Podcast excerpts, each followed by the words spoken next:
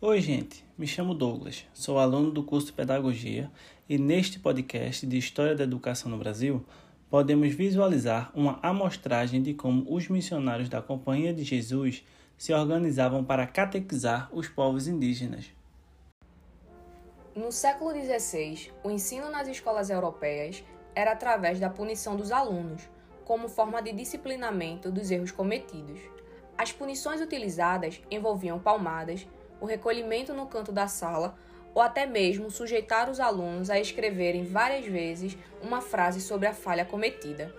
Em 1549, uma ordem religiosa católica, denominada como Companhia de Jesus, aporta no Brasil, no estado da Bahia, e traz com eles o mesmo modelo de ensino de Portugal, ao qual, sob o apoio da coroa portuguesa, iniciam o processo de ampliar o número de fiéis cristãos no Brasil, através da catequização. Ainda na colônia, o padre José de Anchieta e o padre Manuel de Nóbrega iniciam um diálogo sobre o futuro dos nativos.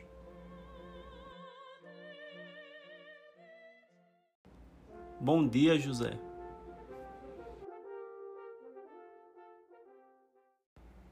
Bom dia, Manuel. Há quanto tempo? Mas me conte, conseguiu aprender a língua dos tupinambás? Sim, José, mas percebi que esta terra está repleta de seres humanos perdidos. Pois é, Manuel. Precisamos ajudá-los para que as suas almas tenham salvação. Mas José, ontem mesmo encontrei com um nativo e perguntei sobre a forma como eles educam seus filhos. Ele me disse que as crianças do sexo masculino, até 7 ou 8 anos, adestravam-se no uso do arco e da flecha, e outros tipos de folguedos e jogos, e as meninas até 7 anos adestravam-se nos jogos infantis, em tarefas como fiação de algodão e amassão do barro.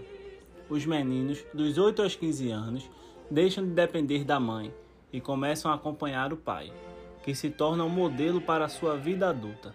E as meninas de 7 aos 15 anos passam a depender mais da mãe, que será sua mestra e modelo para aprender a semear e plantar, afiar e tecer, fazer farinhas e vinhos, cozinhar e preparar alimentos.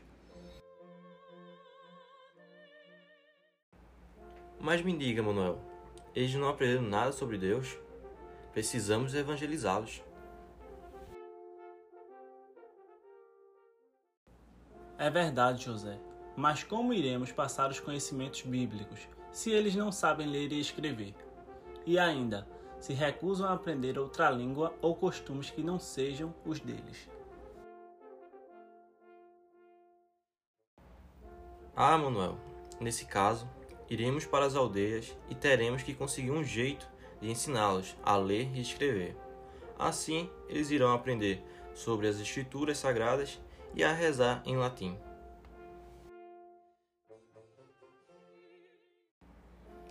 Assim, os padres seguiam com uma educação catequizadora dos indígenas, utilizando métodos punitivos muitas vezes, o que levou ao despovoamento das primeiras aldeias administradas pelos missionários jesuítas.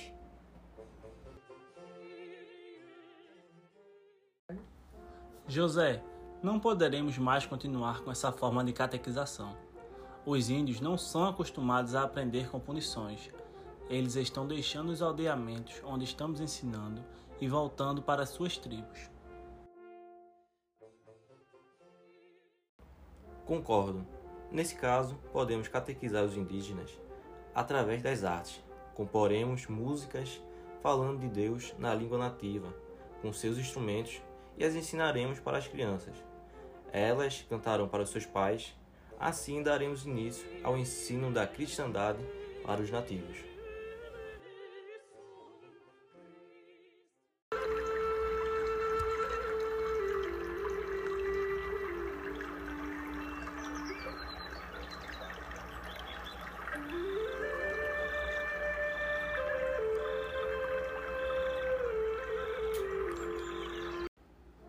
Desse modo, os membros da Companhia de Jesus deram seguimento ao processo de conversão dos índios, tendo a música como um dos primeiros métodos utilizados para a educação.